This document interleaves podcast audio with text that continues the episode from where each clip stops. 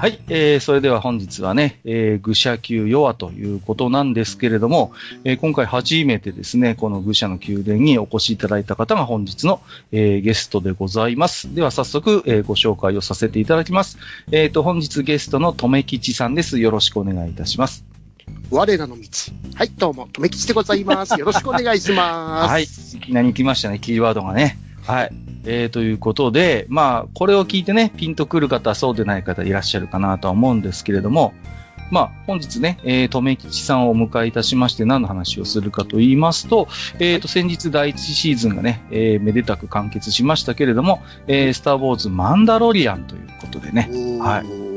これについてね、一回ちょっとちゃんとおしゃべりしたいなと思ってたんですよ。うん。前、夜話の方で、あの、ちょっとは語られてましたよね。そうなんですよ。で、いいよいいよって言ってるんですけどね、うちの愚者級ファミリーの面々が全然もう僕のですね、あの、見てくれというリクエストに答えてくれなくてですね。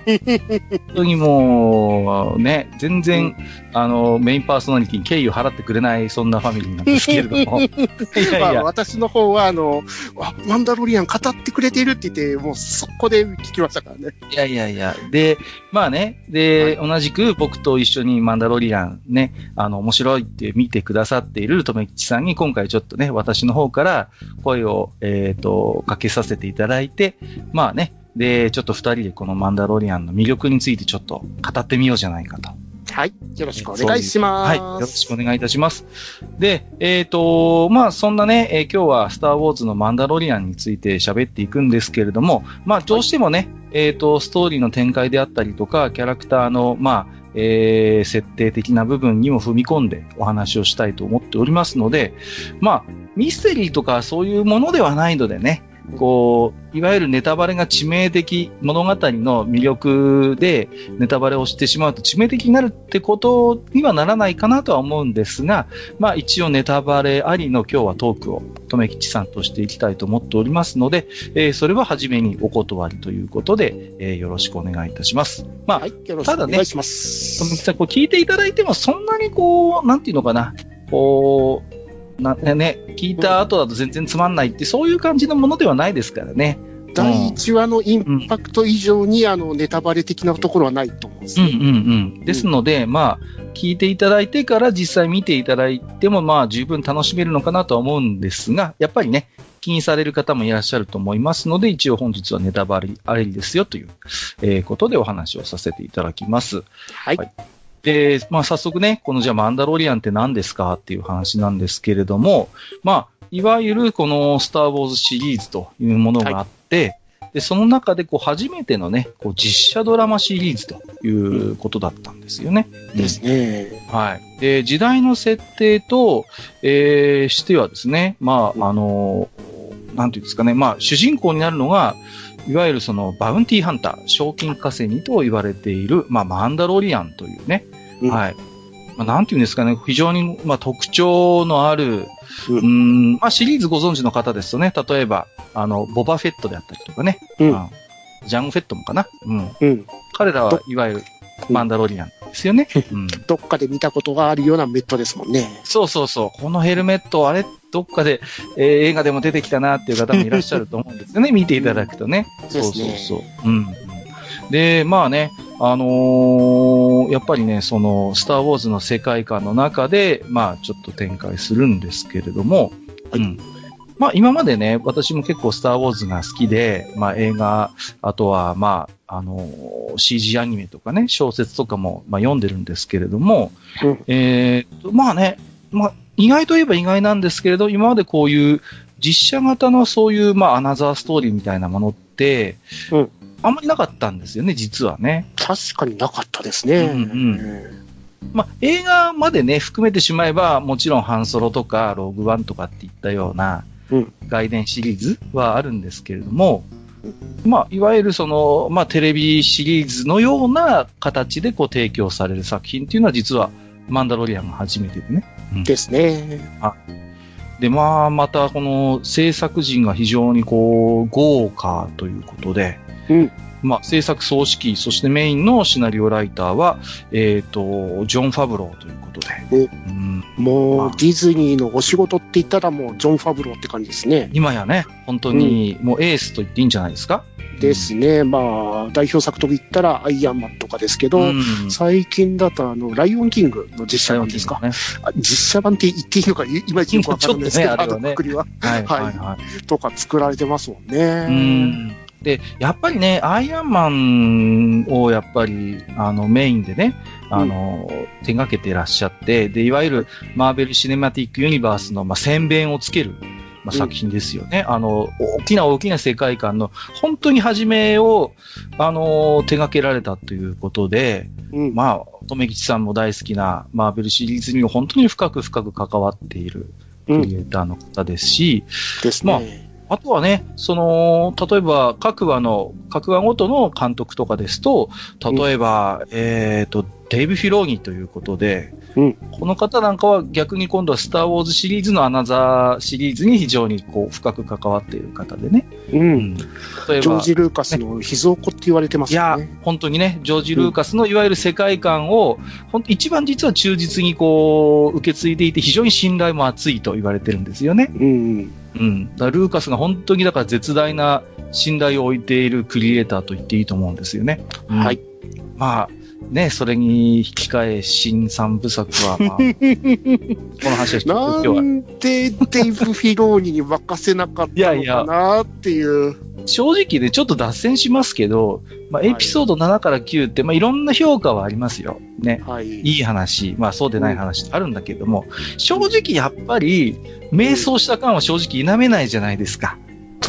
迷走してましたね。特にやっぱりキャラクター設定ですか。うんうん。があまりにもブレすぎちゃったよなっていう。そうそうなんですよ。で、今日ね、マンダロリアンとの比較でちょっとたびたび出さないといけないかなとも思って。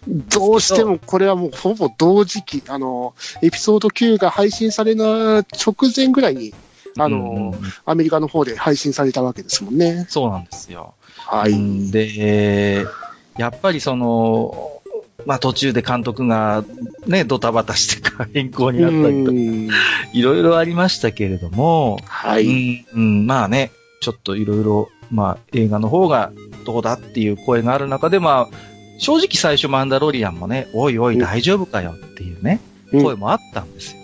ですね。ところが、始まってみればもう多くのファンが、うんもう夢中になって、うんえーまあ我々ファンもね、本当に、まあ、いろんなね、意見はあるけども、非常に個人的には満足度の高いシリーズになったんで、うんうんまあ今日はね、そのあたりの話をしていきたいなと思ってるんですよね。はいうんで、まあ、じゃあこのマンダロリアン、どこで見られるのかっていうことなんですけれども、これが、いわゆるそのディズニーが始めた、まあ最近流行りのサブスクですよね。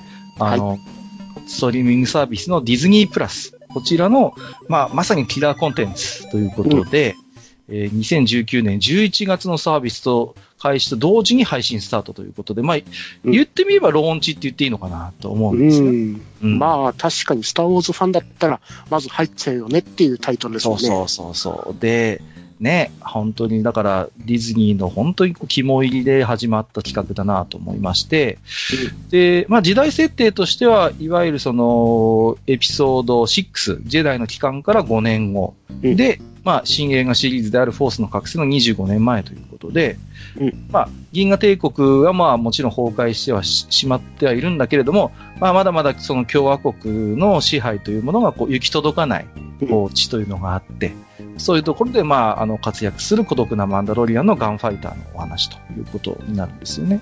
はい。はい。で、まあね、ちょっといろいろ今日は止め、まあ、いつもね、僕、あの、こうやって、あの、ゲストの方をお迎えしてるのに、お前は喋りすぎだから気をつけようって今日もちょっと、マスターにを刺されてるんですけども、はい。あの、ま、まずね、全体のこう、通しての、ちょっとこう、マンダロリアンどうでしたっていうあたりの感想をちょっと、とめきちさんからお伺いしたいなと思ってるんですけど、うん。えっ、と、このマンダロリアン見た感じ、あの、見た時の、あの、うん。自分の感じ方が、あのー2016年で、あの、アマゾンプライムで配信された仮面ライダーアマゾンズって。ああ、はいはいはい、ありましたね。あの匂いを感じたんですよね。あー、わかるわかる。うんうん、はい。うんどうしてもあの、仮面ライダーシリーズっていうのは反則命じゃないですか。あの、うんうん日曜日朝やってるはいおもちゃとか歌わなきゃいけない。でもそういう反則っていう制約を外れた、あの、アマゾンズだからこそできることがあるみたいなところがあったじゃないですか。だから、まあ、このマンダロリアンも、やはりあの、スター・ウォーズの一連の大きな流れに乗らなくていいからこそのできることがあるっていうシリーズだったと思うんですよね。いやーそれはね、本当に僕もそう思うんですよ。はい。うんうんで、現に、その、なんていうのかな、マンダロリアン関係のグッズって、驚くほど少ないんですよね。ないんですよね。全然ないのよ。確それが。もともとなんかあの、キャサリン・ケネディですか？今、組織を取ってる。うんあの方が、このシリーズは受けるわけがないとそうそう。いうことで、ね。うんうん。全くおもちゃを用意してなかったっていう。なんかね、もうはい全然だからその辺の、まあ、プロモーションとか、そういうグッズ戦略みたいなものが、まあ、効か不効か後手後手になっていて、はい。まあ、いわばやっぱりそのストーリー主導で、うんうん始まっている。で、留吉さんのおっしゃったことってすんごい実は重要なところがあって、はい。いわばサブスクのサービスとしてやってるので、うんかなりクリエイター側に、あの、与えられている裁量が大きいっていうところがやっぱあると思うんですよね。ですね。うん。で、やっぱりそのね、一つ特徴的なのは、まあうん、これあの、まあ、第一シリーズということでエピソードが全部で8つあるんですけども、はい。あの全然時間がバラバラなのよね。一個です一個。ね。うんうん。だから、どうしてもなんかこういうシリーズって、例えば1話30分とか、うん45分みたいな、なんかこう、きっちりきっちりした、やっぱ時間の中でやるっていうイメージどうしてもあるじゃないですか。はい。うん。だけど、マンダロリアンって結構エピソードごとの時間がもうバラバラで、確かにですね。31分だったり、39分だったり、48分だったりしますそうから。そうそうそう。一番最後なんて、それこそ48分ぐらいでしょ？確か。結構長い、長いですよね。はい。で、あのーだから、その、なんていうのかな、尺を優先することによってシナリオを犠牲にしていないっていうところがやっぱあるんですよ。ですね。うんうん。だからその、僕なんかもやっぱりちょっと、まあ、あの、全然ジャンルは違いますけど、シナリオを作る仕事してるんで、はいあの決められた尺から解放されるってね、やっぱ一つの理想ではあるんですよね、これはねで。すね。うん、もう、もうどんだけでもやってくれと。もうね、預けるからっていうので、うんまあ、実際にそんなことはね、もうほとんどないんですね、我々の世界でも。こう、我々はね、こう、なんていうのか、キロバイト単位とかで、あの、表現する。じゃあ今回これぐらいの容量でとか、あはるいは、その、生文字でみたいな感じで言われることがほとんどなんですよね。うん。はい。だまあ、だから考えようによっては、それも一つの技術なんですよね。その決められた尺の中できっちり話として、あの、収めるっていうのも、まあ、それも一つの技術なんです。うん。はい。だけども、やっぱりその、ね、こういういろんな制約があるうん実写のシリーズとして、もうね、そこの辺はもう柔軟に、時間は。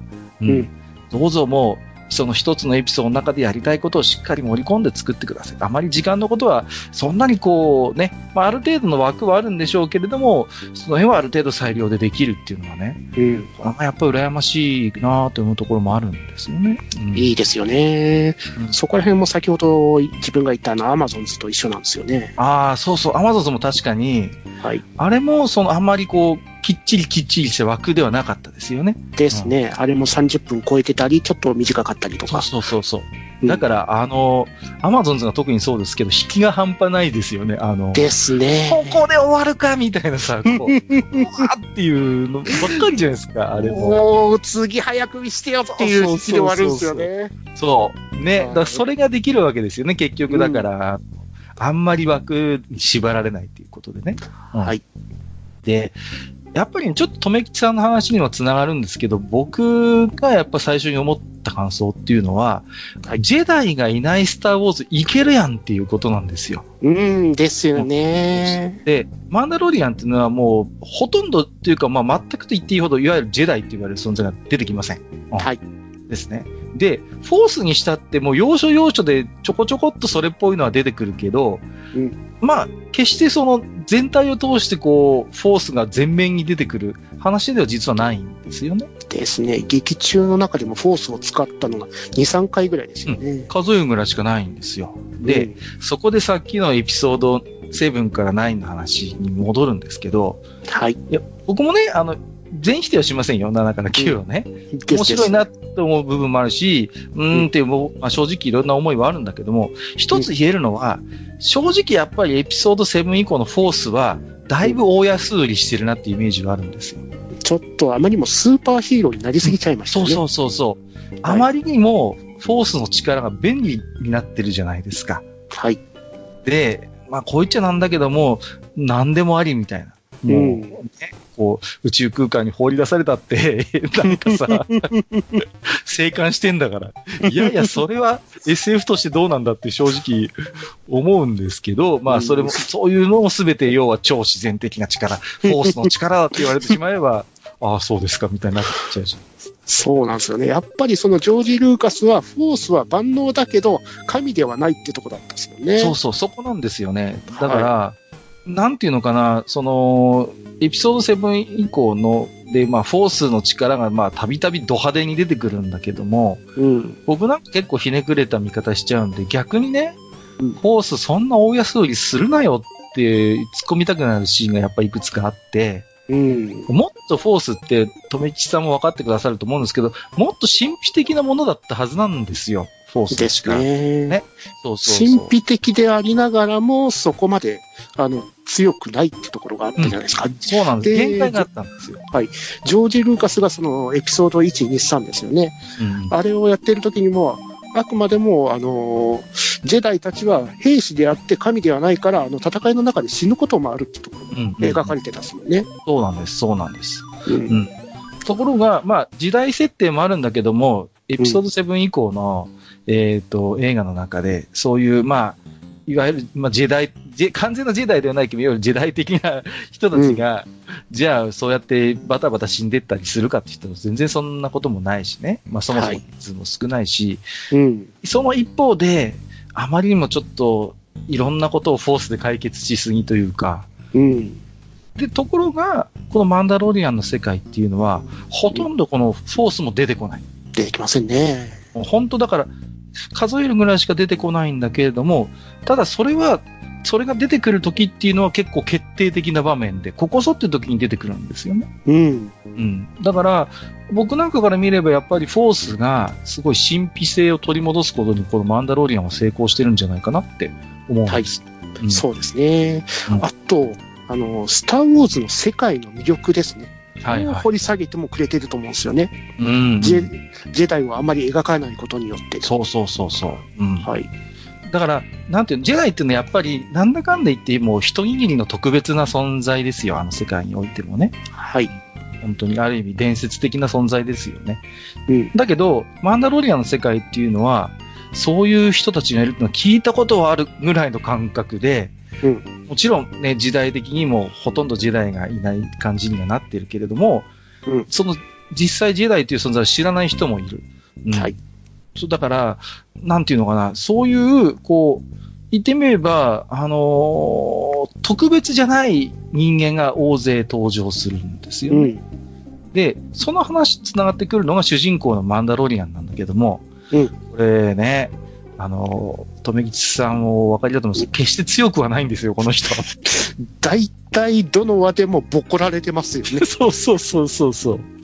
主人公のマンダロリアンね、決して強くはないんです。強くないですようね。ん、で、あのーただ、それだから魅力はないかというと全然そんなことはなくて、うんまあ、重装備にね、身を固めて、マンダロリアン独特の装甲ですよ。固めて、で、まあ、いろんなこう、また装備にギミックがあるんですよね。うんそういう工夫を駆使して、その、なんていうのかな、自分の弱さみたいなものをこう、いろんな技術を応用して、こう、なんとかこう、くぐり抜けていくっていったようなね。うん。そういうところがあるんですよね。ですね。また火炎放射がいつも役に立たないところが素敵なんですよね。大体効果的じゃないっていうね。こうねそうそうそう。切り札っぽいんだけど、大体外すっていう。ですよね。あれ？みたいな。そうそう。で、当てたところで効かない人がいるしっていう。そうなんですよ。はいうんで、まあ、その、性格的にも、ね、無口で僕年人なんだけども、うん。まあ、中には非常に熱い重いハートがあってね。ううん。で、まあ、自分が傷ついたりピンチになっても、仲間の協力とか、まあ、幸運をね、味方につけて、なんとか苦境を切り開いていくっていうね。うんまあ、言ってみれば、非常に、まあ、ベタな、あのー設定にはなってるんだけれども、うん。まあね、非常に古典的なんだけど、個人的にはね、もう本当に、あれですよ。あの、井の頭五郎じゃないけど、そうそう、こういうのでいいんだよ、スター・ウォーズっていうね。うん。これこれみたいな。そうそう。あと、そのマンドがずっとあの仮面をかぶり続けてるじゃないはですか。いはいはい。なのに、あの、彼の演技から表情が見える感じがするんですよね。あ、そうなんですよね。あれはやっぱ演者さんの力もあると思うんですよね。うん全然だから本当にシリーズの中で素顔を見せることって一度しかなくて、はい。ほとんどまあ、もうそれも最後の方ですから、うんあのー基本的にはもう表情も読み取れないし、うんね、まあ、パッと絵だけ見せられたら、こいつ何考えてんだろうって感じになるんですけど、うん。でもね、不思議とこう、雄弁に語るんですよね、その。ですね。うん。彼の中の生き方の寂しさだったり、辛さだったりがもうすごく、あの、動きとか態度でわかるんですよね。そうなんですよね。非常に背負ってるものがやっぱりあって、うん。で、ね、まあ、非常に無口な主人公だから自分からそれを話すってことはなかなかないんだけれども、ただはい周りの状況であったりとか、彼のこう、ちょっとした仕草とか、うんある状況に置かれた時の彼の判断みたいなところに、彼のパーソナリティがちゃんと滲み出てるっていうね。うん。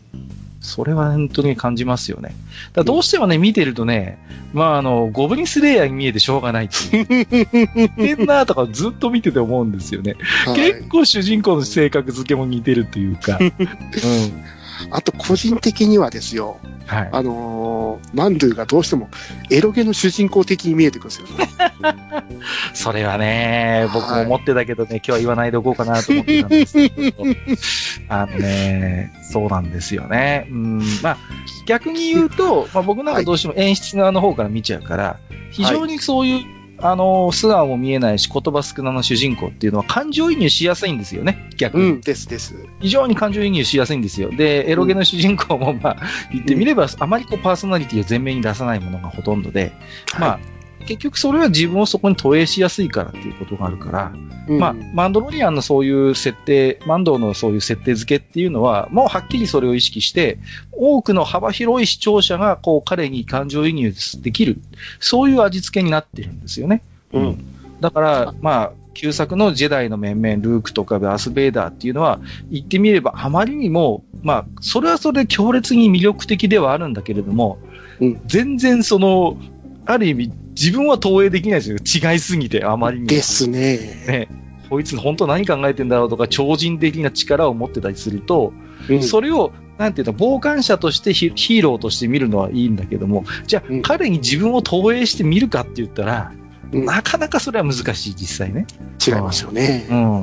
うん。だけど、マンダロリアンっていうのは、い言ってみれば、そこまで特別な存在ではないから、はい。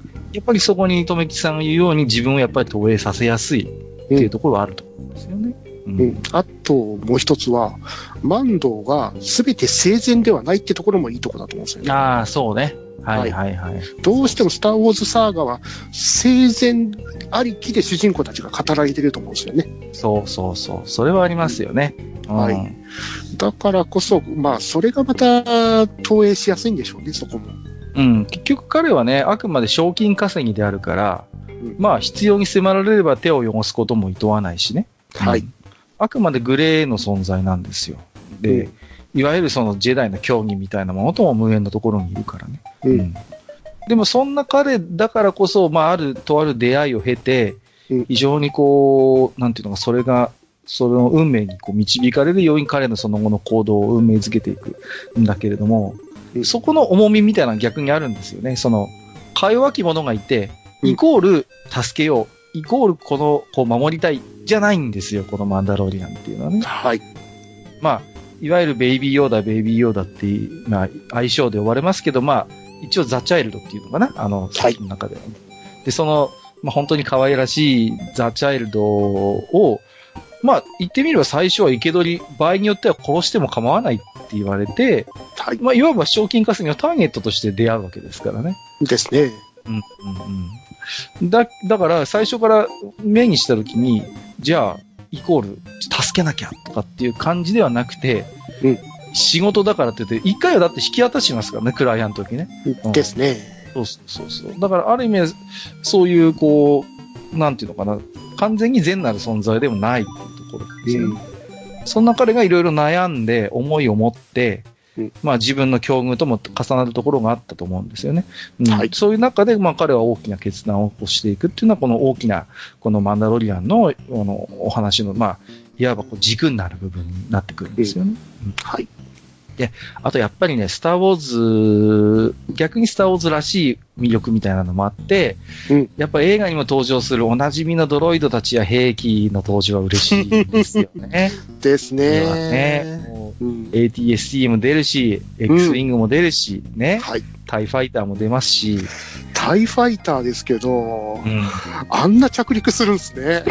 いや、あれ、結構、ああやってちゃんと描いたことあんまなかったなと思って。なかったっすよね。うんうんうんうん。今まであの、船の中で係留されているところはあったっすけど、そうそうそうそう。はい。ああいう風に着陸できるんだっていう、いや結構意外な動きしますよね。あ、こんな風になってんの？みたいな感じでね。ちょっとびっくりしましたね。そうそうそうそう。それは感じましたね。はい。あとやっぱりね、あのーハイジーシリーズ、あのハンタードロイドの、今回こいつがね、いい仕事するんですよ。お前はシュワちゃんかみたいなところですもんね。めちゃくちゃ強いからね。もう、すごいですよね。もう、IG11、めちゃくちゃ強い。そこがまたガンマンですげえいいんすよねい。や、あの、あの IG シリーズって、まあ、映画でもちょろっとは出てるのよね。あの、はいで、出てるじゃないですか。エピソードこ5の方であうのーうんねボバフェットと一緒にいるんでしたっけ？そうそう一緒というか、はい。うん。で、ね、あの、ソロの身柄をめぐって争ったりするんですよね。うん。はい。あとはまあ、あれですよね、あのーこう、屋敷の方にこう、あそこのね、えーと、あいつよ、あいつ、あのタトゥインの、あいつ、ギャングの狩猟のジャパ名ザハット。そうそう。ハットの屋敷の奥の方にガラクタみたいにポンっていた。あいつね、あ、こんなとこにいるじゃんと思って。うんで、はっきり言って、あの頃こいつそんな強そうに見えないのよ、IG シリーズって。ですねうんひょろ長いしさ。どうやって動くんだろうっていうレベルですもんね。そうそうそう実際このマンダロリアンで出てきためちゃくちゃ強いっていうね、こうねかっこいいってかっこいい。いや、正直見てくれだけ見たら全然かっこよくないんですよ。ですね。ね、正直ね。ひょろっとしてるし、うんはいそんなとても強そうには見えないんだけど、うんめちゃんこ強いっていうね。うんしかもちゃんと西部劇してますもんね。いや、ほんと西部劇なのよ。うんはいエピソード1なんかまさにそうじゃないですか。はい。正確無比なね。うんもう、で、IG シリーズって実は結構裏設定みたいなのがあって、あのシリーズ結構本当に強くて、はい。なんかこう実はあの、第二デススターの、あの、ハッキングに成功してるとか、そういうなんか、あの、設定があったりして、はい。すげえ強いんですよね、あの IG シリーズ。はい。めちゃくちゃ優秀で、もう本当に全ドロイドをこう操るぐらいのなところまで成功したんだけども、結局、あの、ランドに破壊されてその野望もついえるみたいな裏設定するやつなんですけど、IG シリーズって。うんうんうん。だけど、ね、後半まさかのメイドロボになるというね。ベビーシッターしてましたからね。ベビーシッターです。ナースドロイドになってたからね。いや、ここはもうね、正直笑いますよね。また、あの、ベビーシッター、あの、ね、ザ・チャイルドを守りながら戦うシーンがまたいいんすよね。そうさ、さ、おぶってさ、はい。いや、あれ、いや、笑えるけど、はいちょっとこう、まあほろりとさせられるみたいなところがあねってね。そう。あの、背負ってるやつが後ろから撃ってくるからって言って、あの、体を回転ぐるっとさせて前に持ってくるじゃないですか。そうそうそうそうそうそう。はいあれはドロイドしかできないムーブだよなっていう。本当ですよね。あれはね。本当に、だから、あのあれですよね、あの、第8エピソード最後の今回の、うんいいとこ、ほとんど IG シリーズ持ってったな。お前全部持ってくのかよ、みたいなさ。いいですよね。うんそこの前のあの、RD シリーズ、あ R2 シリーズのあの、腕が入ってる脅威そうそうそうちょっと飛ぶぐらいの強さだった。お前そんな足ついてんのかよ、みたいな。どうしてもあれも、あの、いわゆる映画の僕らみたいに映画見てる人間を騙してますよね。いわば、はい釣り上げられて、いわば、ほら、こうね、ガチャンってこう、よく戦闘機にこう乗り込むような、あのイメージしか持ってないから、まさかあんな足が生えてるなんて絶対思わないもんね。気持ち悪いと思ったんですか？ね。そうそうそうそう。合わねえな、みたいなね。そうなんなんかあの、コスプレしたあ人みたいな感じでなんかね、すごいことになってましたけど。でしたよね。うんまあ、で、マンドーもね、いろんな、その、過去のトラウマがあって、ドロイドのことがすごい嫌いなんですよね。信用してないし。なんだけど、この IG シリーズのちょっとこの IG、いあの、11とのちょっと心の交流みたいなものがあって、まあ心はないんでしょうけど、でもね、あの、これもよくできてるののチチャプター1で、うんこう追い詰められた時に、こう、自爆する、自爆シークエンスを開始する時に、マンダロリアンはやめろって言うんですよね。で、同じことを最終エピソードで自爆はやめろって言うんだよ。うんほぼ同じセリフなんだけど、全然意味合いが違うんだよね。違うんですよね。あれはうまいなと思いましたよ。最初と最後のエピソードで、うん同じセリフをマンドーに言わせる。あの、はい IG に。だけど、あの、中身は全然違うっていう。うん。うんまたそこのあの IG11 がそこに対して、あの、ヘリクツで、あの、自爆する方法を 論破するじゃないですか。そうなんですよね。そう。はいいや、あれはね、あのー僕、あれですけどね、あの、英語で聞きましたけど、あはの、IG の声ってさ、あれ、タイカワイティティ本人がやってるってさ、い。ですね。お前、お前自分が監督だからって、お前 IG シリーズにいいとこ持ってかせすぎじゃねえかみたいなさ。お前自分で声を当てて、自分でシナリオ書いて、そりゃ IG シリーズかっこよくするわなっていうね。いや、タイカワイティティはなんか自分の作品でいいキャラようやりすからね。あの、あの人さ、そういうことばっかりじゃん、あの人俳優もやってるからさ。マイティーソーでもやってましたしね。そうでしょ？あとは、あ役、必ず美の味、しい役やるもんね。ハイルヒトラーもやってましたしね。そうそうそうそうそう。いや、だからいつも俺この人さ、ずるいなと思ってさ。ずるいですよね。ずるいし、面白いしね。っていう。でまた面白いから悔しいのよね。はい。ね。いやーもう、まあね、ちょっとすいません。まあ、まずちょっと全体的な感想ってところで、だいぶシナリオとかに、キャラに 踏み込んじゃいましたけれども。はい。はい。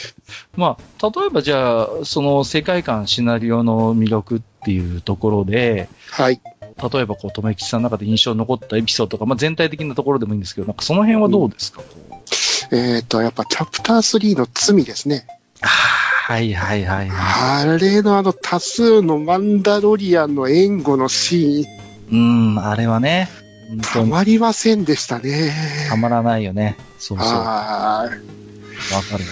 い。うん、もうジェットパックでみんな駆けつけてきて、マンダロリアンのみんなが全然武器がそれそれぞれ結構違うんですよね。違うのね。そうそう。はその辺がなんていうの、こう、ストームトルーパーと交代賞ですよね。い。うん。言ってみれば、ストームトルーパーたちっては基本的に同じ装備に身を固めて、まあ非常に統制の取れた中であいつらはこう行動するんだけど、マンダロリアンもパッと見、まあ、よく見るとね、一人一人個性はあるんだけども、同じような兜を被ってはいるんだけども、それぞれに武器も違うし、連携はするんだけれども、こう、ストームトルーパーたちのようなそういう統率が取れたという感じではなくて、各々が自由に行動するんだけど、しっかり連携できてるみたいなところが、ですです。うんすごい好対象だと思いますよ、あそこは。ですね。わざとそうしてるんだと思うよ。ストームトルーパーの戦い方、マンダロリアンの戦い方みたいなのをしっかり描いてるチャプター3のね。ですです。うんうんあれは僕もちょっと鳥肌立ちましたね。ああ、もうこれで見ててよかったって感じでしたからね。そうそうそうそう、本当にね。はいだから、最初の方って結局、その、まあ、いわゆるそのマンダロリアンって言われるの、この主人公のマンド一人しか基本的には出てこないんだけれども、うんあ、彼にもしっかり信頼できる仲間がいてっていうところは、ここではっきりわかるし、うんそうそうそう。あと、まあ、やっぱあのーあれです、アーマラーの存在もね、すげえな、この人みたいなところ。そうそう。なんていうの、やっぱりその、後半でね、出てきますけど、多くの人はマンダロリアンっていうのは種族だと思ってるところがあってね、うんあの、ギルド長なんかも言ってるじゃないですか。あの、ね、あの、マンダロリアンってのは種族だろって言うんだけど、いや、キャドゥーンが、あの、いや、マンダロリアンは競技だっていうことを言うんですよね。はい。だから、出自は様々なんですよね、言ってみればね。特にこの主人公のマンドなんかもそうですけど、うんだから、やっぱりそういう一つの種族としてのつながりではなくて、一つのその種に、競技として彼らはつながっているっていうところがやっぱり非常に、あの、今まで多分、スター・ウォーズシリーズで、まあ、示唆されたことはあっても、はっきりとは多分言ってこなかったはずなんですよね、映画の中では。うん。だけど、そこがやっぱはっきり彼らがどういう存在であるかっていうのは、やっぱチャプター3あたりから少しこう、明らかになってくるっていうのはあうります。ん。ですね。僕もね、一つ印象的なのを挙げるとすると、やっぱチャプター4なんですよね。楽園っていうサブタイトルがついてますけど、これはね、あのはっきり言うんですけど、これ七人の侍です、これ。ですよね。明らかに七人の侍です、これ。うんもう、やってることはほとんどあれと一緒ですよね。うんうん。で、まあ、スター・ウォーズの中で七人の侍やったらこうなるみたいなのを、まあまあまあ、お手本通りやってくれてはいるんですけれどもね。そうそうそう。だけど、あの、なんていうのかな、そういう、こう、あの、エピソードもこう挟めるっていうのが、このうん。今回のシリーズの、まあ、特徴とか魅力でね、個々のエピソードって基本的に、まあ、それぞれ独立した話になってるんですよね。うん。で、だから、まあ、一応全体を通しての話はあるんだけど、基本的には、一話完結みたいな体裁を取ってると僕は思ったんですけれども、ですね。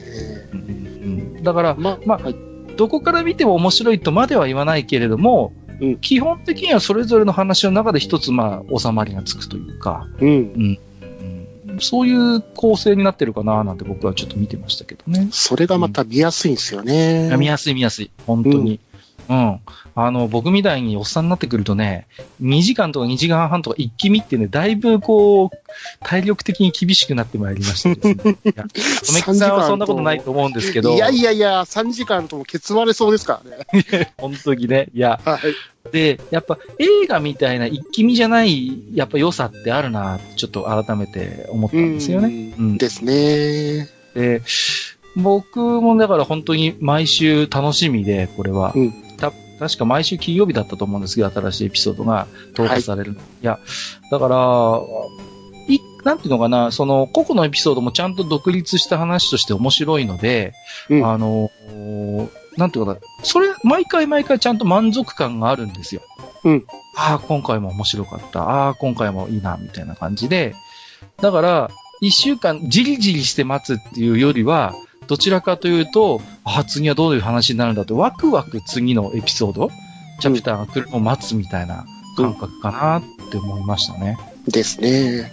ただ、あの、ストーリー一つ一つは独立してますけど、うんうんその一話一話積み重なっていくことによって、マンドの魅力がだんだん増していく感はあったんですと思うんですねそれは間違いなくありますよね。はいうんうんそれはやっぱあると思いますよ。例えば、やっぱどちらかというと、チャプター3とか4のマンドっていうのは、どちらかというと、白マンドですよ。言ってみれば。はい。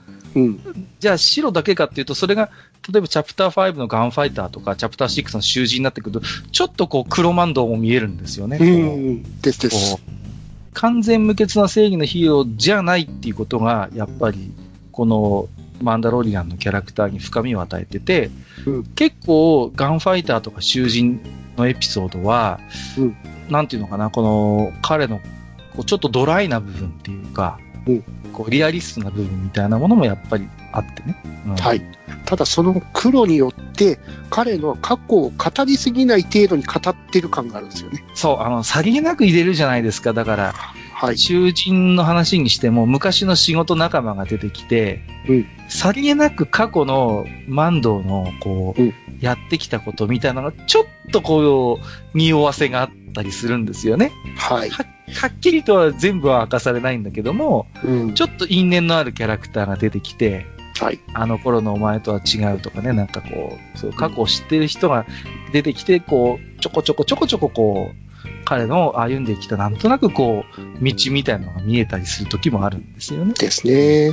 だからあれが普通のドラマだったら、あの、続きが繋がってて、あの、過去のシーンがフラッシュバックとか、回想シーンで語られたりするんですけど、うん、そういうのがないんですもんね、全然。そうそうそう。で、うん、なんていうのかな、やっぱり、その、映画と違って、その、すべてをこのシリーズの中で、明らかにする必要は多分ないと思うんですよね。ですね。うん、だからあくまでその、表に見えてくる部分っていうのは、まあまあその一部ではあるんだけども、すべてを見せないことによって、まあ、逆に、その、なんていうのかな、こう、彼のキャラクターみたいなものの深みであったりとか、背負ってきたものが、あ、大きいものがあるんだなっていうことを、こう、なんとなくこう想像させるっていうね。うん。そういうやっぱりこう、効果もあるのかなと思うんですね。で、全体を通してのやっぱ雰囲気ってこう、西部劇プラス子連れ狼かなと僕は思ってるんですけど、またあの、ザ・チャイルドのあの、ゆりかごが、本当に子連れ狼っぽいんですよね。いや、これ絶対影響を受けてんじゃないかなと僕は思っちゃうんですけど、うん、またその、全体を通して割とハードボイルド調の話にはなってるんだけど、うん、ベイビーヨーダのあの愛らしさみたいなものが、まあ、いいアクセントになってるんですよね。時々ふっとこう、緩むっていうか、うん、こう、ね、そういう雰囲気を少しこう、和らげてくれる時がやっぱあるのが、僕はやっぱいいアクセントかなと思うんですよね。うまいこと、あの、張り詰めた雰囲気をベイビーヨーダが外してくれるんですよね。そうそうそうそう。だから、全体を通してずっとギリギリギリギリした感じじゃなくて、時としてみんなに可愛がってもらったりとか、うん、こう、一見愛想の悪そうなおばさんがちょっとベイビーヨーダにはちょっと心許しちゃうみたいなシーンが出てきてね。うん。それがまあ程よい、こう、緩みになってるかなっていう、ね、そうですね。うん、あと、マンドが案外過保護ってところも そうそうそうそう。外で遊ばせるのはちょっとっていう。そうそうそう。それちょっとあれですよね。はい。なんかこう、ちょっと緩みますよね、こう。ですね。マンドのちょっと可愛いとこ見えちゃうみたいな。はい。とこありますよね、やっぱりね。うん、で、あとはね、その、いや、これはね、うまいなと思うんですけど、各チャプターのエンディングで、コンセプトアートが出るじゃないですか、そのあれはね、なんていうのかな、僕はあれをどう見たかっていうと、うん、あの、さもスターウォーズの良質な、こう、ペーパーバックの小説を読んでるかのような、こう、印象を僕持つんですよね。うん、いわゆる、ああいう、またちょっとこう、なんていうの、こう、小説の挿絵っぽい、こう、ちょっとこう、テイストのアートじゃないですか。ですね。うん。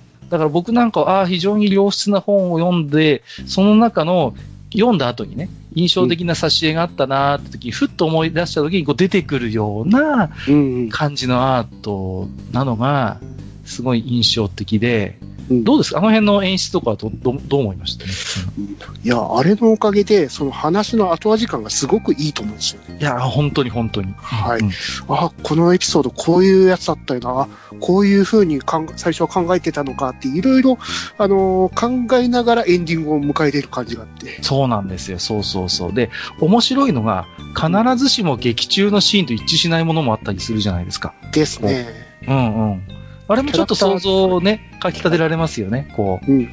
最初はキャラクターデザインとかもちょっと違ってたんだな、みたいな、うんうん、そうそうそうそう。ありますよね。あれ、こんな構図だったかなとか、あれこんなキャラじゃなかったよな、みたいなのあるじゃないですか、中には。うん。あれも、あ、最初の段階ではこういう感じだったのかな、とかね。いろいろこう、なんかその辺の想像も働いて楽しいっていうね。あと、なんか、レイヤーを3枚ぐらい重ねてる。で、それを動かしてるんで、すごい立体的ですよね、立体的よね。完全なそういう、いわゆる平面的な一枚絵ではないんですよね。はい。ちょっとこう、なんていうのかな、何枚か本当にレイヤーを少し動かして、うん、なんかこう、ちょっと立体的な演出があってね。うん。あれもね、いや、上手だな。いいですよね。いや、いいな。で、またね、BGM にお金かけてんだよ、この作品は。いや、メインテーマはもちろん最高ですよ。最高で。もう、うちの3歳の息子もずっと口ずさんでますからね。ディディディディディディとか言ったりして、何かなと思ったら。そうそう。はい。もうね、移ってるんですよ、完全に。あれはあの、歩く時とかでいいですよね。そうそうたそう。たたって。てそうそうそう。なんとも言えない、こう、やっぱりね、荒野の用心棒なんですけど、ですよねどこまで行っても。でもやっぱりかっこいいし、ちょっとこう、フォルクローレ調っていうか、ちょっと民族的なそういうのもあるし、あと各エピソードに実は細かく聞いていくと、ちょっとしたそのテーマがあったりして、うん。こう、かなり、あの、実は豊富に、あの、サウンドトラックを提供してます。で、各エピソードごとに売ってるのよ、これ。商売上手。さすがディズニーさんはね、商売上手ですね。すごいですよね。エピソードごとにサントラ売ってんだぜ、もう。まあ、あれは全体を通して1枚じゃないっていうところが、ね。もうね。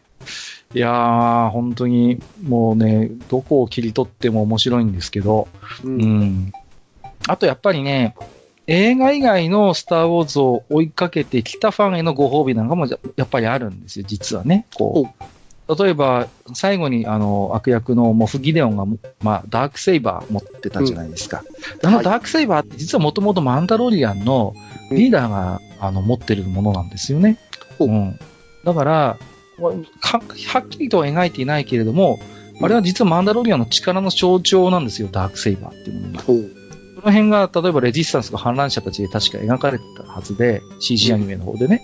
うん。だから、あれが何本もあるともちょっと考えにくいので、うんちょっとそういう、かつてあのギデオンが多分マンダロリアンと、こう、まあ、劇中でも喋ってますけども、うん。おそらくマンダロリアンをこう、壊滅というか、こう、弾圧してるのに深く深く関わってるってことが、ああいうシーンにもさりげなくこうね、こう、うん演出されてるみたいなところもあって、うん。うん。そういうね、結構、僕みたいに、あの、映画以外も結構追っかけてる、めんどくさいファンに対するちょっとご褒美も実はあったりとかする。うん。そういうあの、この作品のイースターエッグはすごいさりげないですよね。あ、ほんと、わざとらしくないんですよね。はい。そうなんですよ。えっと、あのータトゥインにたどり着いたとき、あの、着不時着しようとしてたときあったじゃないですか。はいで、あの、ベイビーヨーダのことを、ウォンプラットって言ってるんですよね。ああ、はいはいはいはい。はい。それ、タトゥインのあの、害虫で退治される害虫のことを言ってたじゃないですか。はいはいはいはい。はい。だからもう、さりげながら、あ、ここはタトゥインだってわかるんですよね。知ってる人はそうなんで。すよね。そう、あ、もう、うんあの単語が出てきた時点でね、はいはい。はいそうなんですよ。で、それが決してなんていうの、こう、わざとらしくないんですよね。うん。で、知ってても知らなくても正直その、大枠、もう話の大枠としては別にそんなね、大きな影響はないんだけれども、うん知ってる人だけちょっとニヤリとできるみたいなね。うん。うん、いや、その辺がねやっぱりね、上手なのはね、やっぱりあれですよね。あの、このスタッフだからだと思いますよ、やっぱり。うんうん、。やっぱね、やじょうんジョン・ファブロー上手だもん、その辺の。ね。あと、やっぱり、あの、デイブ・フェロフェローニ。将棋がね、彼はもう、だって、スター・ウォーズ多分博士だと思いますから、う。うんん。だから、そういう、多分我々も気づかないレベルの多分トリビア的な仕掛けは、もしかしたらまだまだあるかもしれない。う。うんん、うん。そういうこともちょっと感じますよね。もう、やっうん。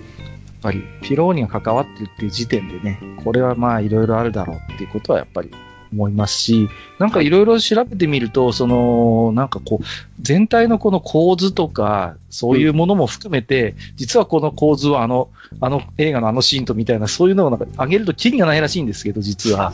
はい。かなりこだわって作ってるっていうね。うんで、まあね、ちょっと、まあシナリオの話まだまだできるんですけど、ちょっとこうはいキャラクターの話もしておきたくてね。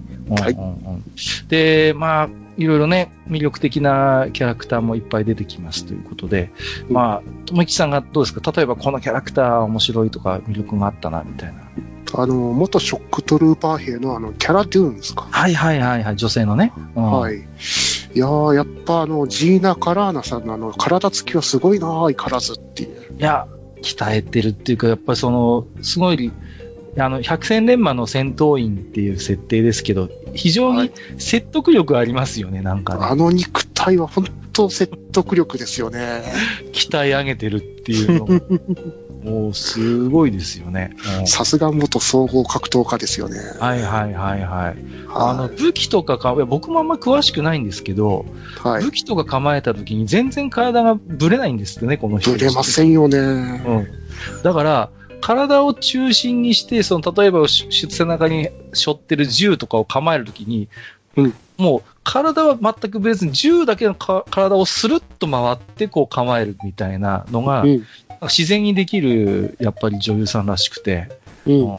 普通だったら、ああはいかないらしいんですね。私もあんま詳しくないんですけど、うんだけど体が全くブレずに、こう、体に身につけている武器を縦横無尽に体の周りでこう操ることができるっていうのがね。また、あの、肉体が、あの、彼女がそういうふうな、元兵、あの兵士として生きてた、あの、過去を物語ってる感じがあっていいと思うんですよね。そうなんですよね。象徴的な、まあ、タトゥーもあるし。うんはい。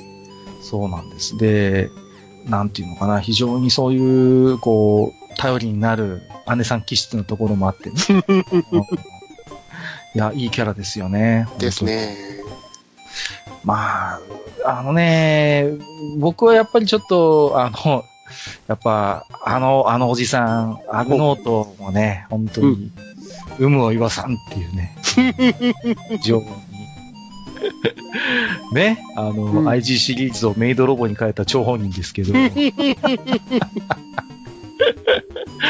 いやー、やっぱりね、うん、あの、どうしてもこう、まあ、スター・ウォーズ映画もそうですけど、いろんな、まあ、種族が、まあ、いる中で、どうしてもメインの話を動かしていくのはどうしてもヒューマノイド、ヒューマン型になっていくんだけれども、はいまあ、アグノートみたいなやっぱキャラクターがいい、やっぱアクセントになるし、うんで、あとやっぱりその、スター・ウォーズらしさみたいなものをやっぱり演出してくれるかなとは思うんですよね。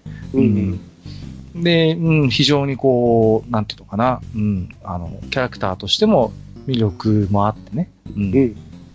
そうそうそう。だから、ね、ちょっと最後残念なことになっちゃいますけど、うん。まあ、えまあ、まだなんかありそうな気もするんですけどね。えはっきりとは描かれてないからね、もしかしたら期待はちょっとしますけどね。うん。うんあとはまあメインキャスト以外でも結構各話限定の登場キャラもなかなかあの魅力的かなっていうところもあってね。そうそうそう。うん。このエピソード限定みたいなキャラクターがまあ各話に登場したりしますけれども、まあ、あれもなかなかね、うん、うん印象的な方々が多くて。うん。うんあと前、モフギデオンはとにかく怖いっていうね。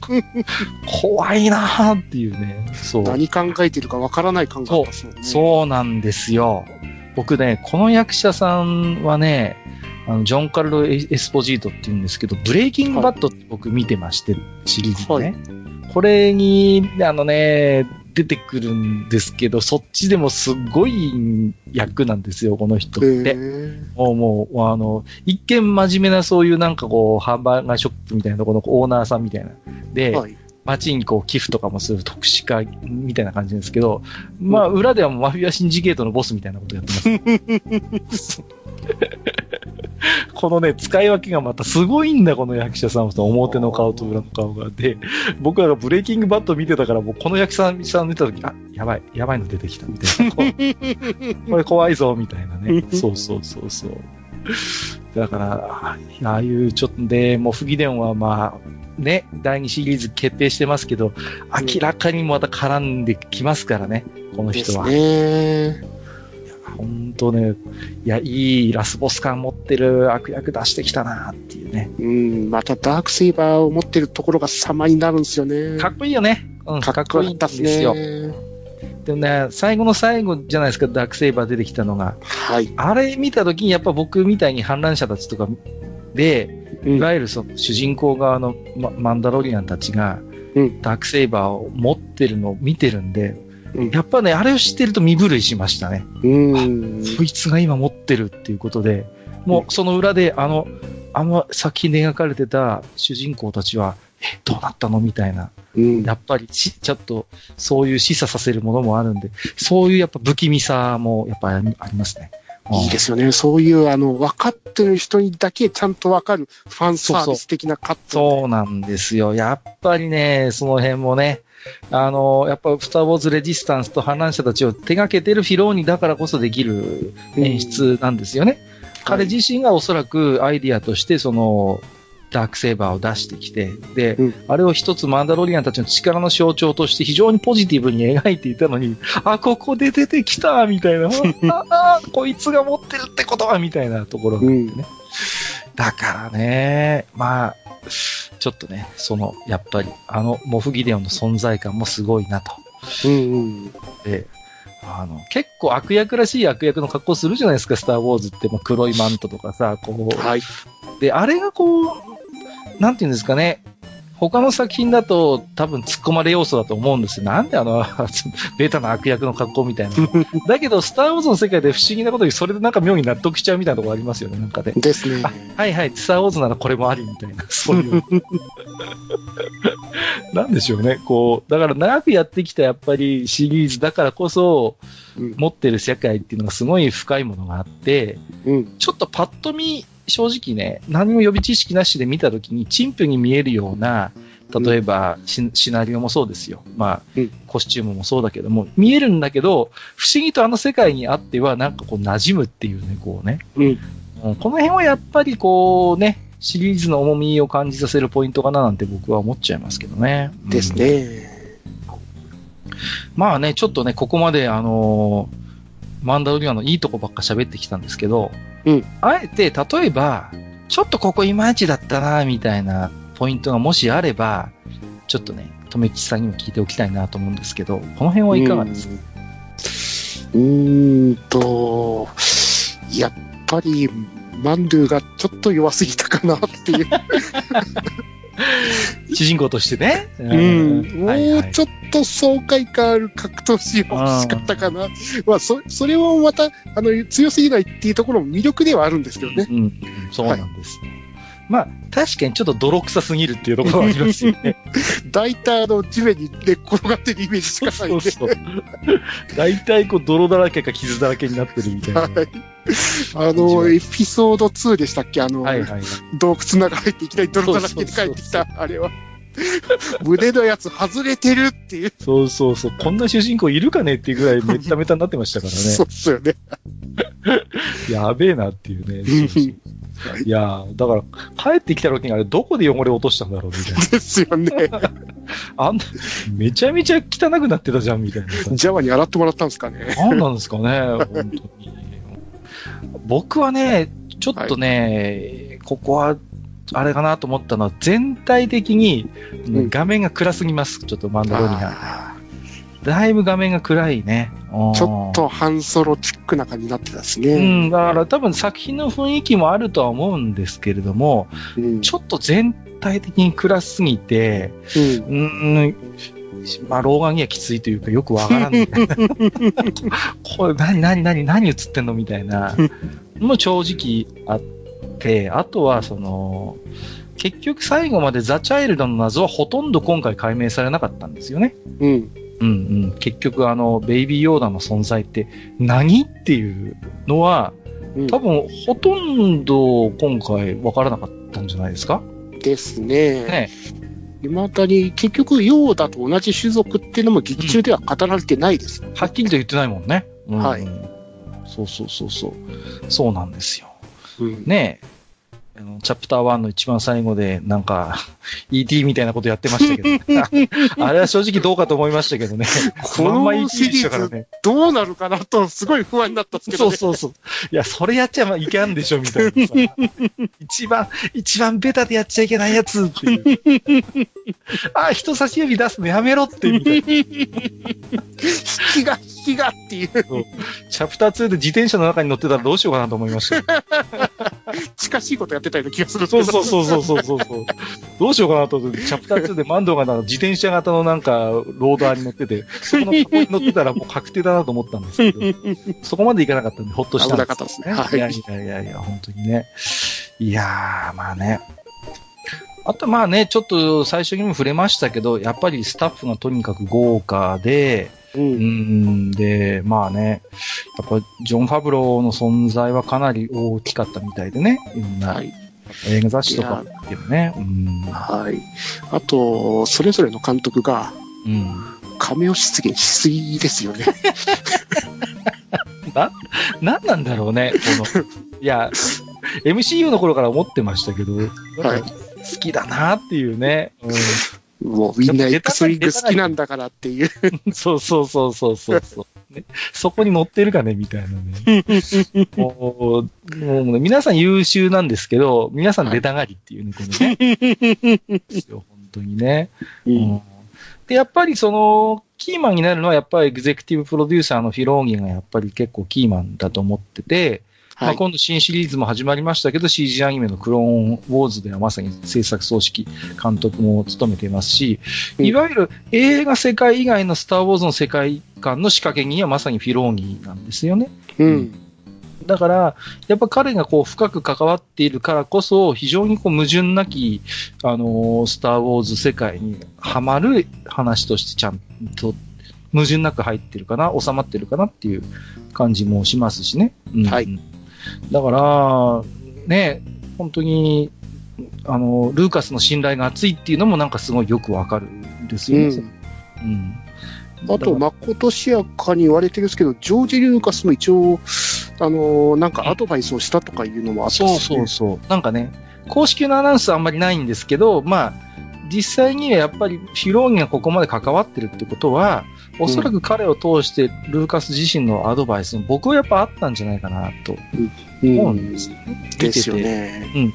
やっぱりあの、フォースの扱いが全然やっぱ違いますよ、その、うん。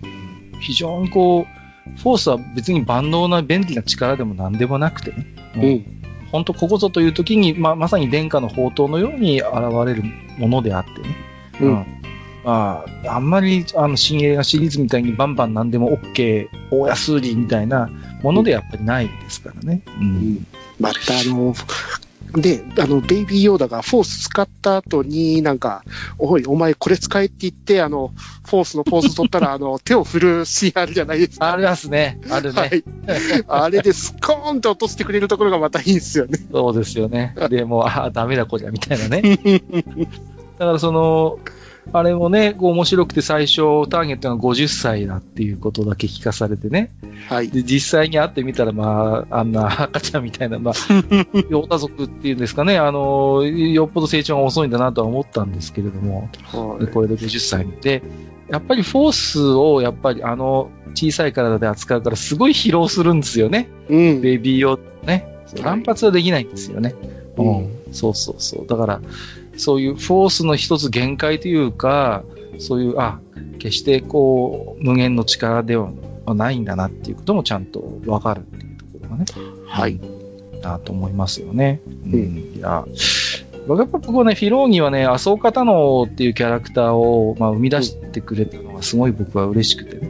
うんあの、ウォーズとかで、いわば、ね、主人公と言って僕はいいと思うんですけれども、若きパダワンとして出てきますけどね。いや、実はエピソード9で最後に声だけ出演してるんですよね。気づかなかった。これがね、言ってるんですよ。麻生方のもね、語りかけてるんです、実は。レイン。吹き替えだったらいい、いいと静香さんだったのかなっていう。いや、だからね、これ聞けたのはちょっと、多分、あの、劇場で見てて、これ気づいてる何人いるかなとかっていうね、ひそかで優越感にね。羨ましい。気づかなかった。クローンウォーズとようやく映画が繋がったと思って、ね。そうそうそうそう。まあまあまあ、それはそれとして。えっ、と、まあ、だいぶね、弱にしてはいっぱい喋っちゃったんですけど、すいません。いやいやすいません、申し訳ない。すいません。はいいやいやいや。で、まあ、実はこのマンダロリアン大変、あの、好評のうちにシーズン1が終了しまして、えーすでにシーズン2の、えっ、と、制作がもう進行しているということなんですよね。うんはい。で、えっ、と、今年のおそらく秋には、えーまた始まるんではないかということなんですが、えー今日のお話の最後に、じゃあ、えっ、と、シーズン2への、まあ、ちょっと希望とか展開予想、こんなことあったらいいなとか、そういうあたりの話はどうですかね、友達さんうーん希望的には、もっと、あの、ドロイドが見たいなっていう。ああ、はいはいはいはい。はい。で、あの、6の後の話じゃないですか。うんうんうんうん。で、そのドロイドメインではなくなってきてるっすけど、もっとあの、クローン対戦とか、あそこら辺の使い古されたようなドロイドがまた出てきてくれないかなっていうのがちょっと希望ですね。確かに時代設定的にはもうドロイド全盛期ではないんですよね。うん。だから出てくる、まあ今回出てきたのも大体こう、ね、こう、ちょっと使い古されたと言いますか、ちょっと過去の異物的な感じで出てくる感じなんですよね、ドロイドたちがね。はい。うん。だから確かに、とめきさんのおっしゃるように、まだまだちょっとね、こう、また、ね、今回せっかくね、万道自身がドロイドに対するちょっと思いみたいなのの変化があったんで、うん。これも面白いですね。逆にまたね、頭の硬いドロイドが出てきて、結局ドロイドかよ、こうかよ、みたいな風に、逆パターンもありかなと思ってますしね。うん。あの IG みたいなやつばかりじゃねえんだな、みたいなのも面白いし、はいまあ、。逆にまたちょっとこう、ね、そ少し心を通わせられるような、またうん魅力あるやっぱりドロイドが出てくるのもありかなと思いますけどね。はい。そうですよね。あ僕はね、やっぱりね、非常にぶっちゃけますと、物語の大枠としてはもうすっかりシーズン1で完成してるんですよね、もう流れとしてね。ね。だから逆に言うとね、いくらでもシナリオ作れるんですよ、もうこうなってしまうと。うん、もう延々に作れるんですね、こうなってしまうと。まあ、要は、ね、ザ・チャイルドの安住の地を探し、それを探し追いかけるイデオンっていうのがもう、大きなストーリーとしてもう完成したしちゃったんで、まあ正直何でもできるんですよね、シーズン2って。うん。だからそれがまあ、楽かというと逆に難しかったりもするんですけど、まあ、なんていうのかな、その、こういう、あえてシーズン2に向けて非常に柔軟性を持たせる今回終わり方をしたのは、非常になんか戦略的だなと僕は思っててね。うん。さっきも言ったように、スター・ウォーズの世界ってものすごくこう緻密で完成された世界観があるじゃないですか。うん。で、もう情報とかいろんなエピソードとかキャラクターがパンパンに充実している世界観なんですよね。はい。だから、それ、それにね、ほんと最高にこういう柔軟性を持たせる終わり方をすると最高に相性がいいんですよね。うんはい。また我々みたいなファンに対してこう、イースターエッグ的なものも仕込めるだろうし、うん。またね、ちょっとこう、例えばエピソード7につながるようななんかちょっとエピソードなんかもしかしたら出てくるかもしれない。だそういう本当にだから、これだけ豊富なバックグラウンドを持ってる映画だからこそね、何でもできるんで、シーズン2でもいろんなこん今回ね、シーズン1でいろんなテイストのチャプターがありましたけれども、また今回も同じように、時にはちょっとふっと緩ませる話もあったり、また逆にギリギリ、こうね、ハードなシナリオあり、みたいな、うんそういう、いい意味でこう、なんていうのかな、節操のないというか、何でもできる、逆にこう世界観そのものを楽しむようなシリーズになってくれればいいかな、なんて僕は思いますけれどもね。はい。はい。えー、ということで、えー、ちょっといろいろとマンダロリアンについておしゃべりしてきましたけども、はい。まあ、そろそろね、ちょっといいお時間なので、今日はね、あの、とめきちさんに初めて、えー、ちょっと愚者級においでいただいたんですが、まあ、はい今日の、えっ、と、収録全体の感想などがもしあればね、ちょっとお伺いしたいなと思うんですけれども、はい。えー、やっぱりマンダロリアンはいいなと思って、こういう、あの、語、語らせていただける場を設けていただいたのは本当ありがとうございました。あ、いえいえ本当にでも個人的にもすごい楽しくおしゃべりしできましたんで、はい。いやーよかったです。私一人で喋ってたらこんなにいろんな引き出しも出せなかった。いやいやいや、いろんな変なちゃちゃも入れちゃって申し訳ないいやいや、そんなことないですよ。本当に、とめきちさんの引き出しの多さに改めてびっくりしたんですけど。いやいやいや、はいい。や、またね、なんかこう、共通のね、こう、なんか楽しくおしゃべりできる話題があればね、まはた、今回に限らず、また機会があれば嬉しいなと思っております。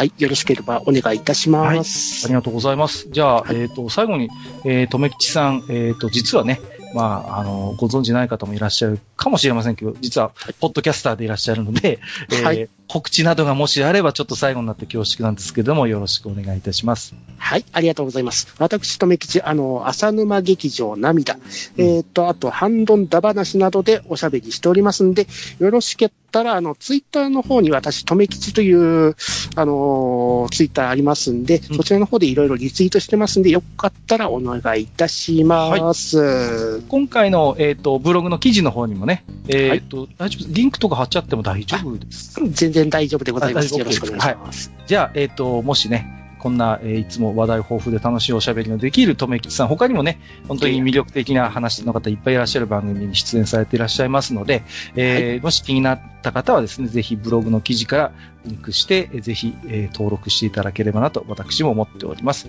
私も聞かせていただいております。ははい、ありがとうございます。はい。ということで本日はですね、えー、とめきちさんをゲストにお迎えいたしまして、えー、スターウォーズマンダロリアンについて、その魅力を主にね、あれこれ楽しくおしゃべりをさせていただきました。本日はとめきちさんどうもありがとうございました。はい、ありがとうございました。我らの道。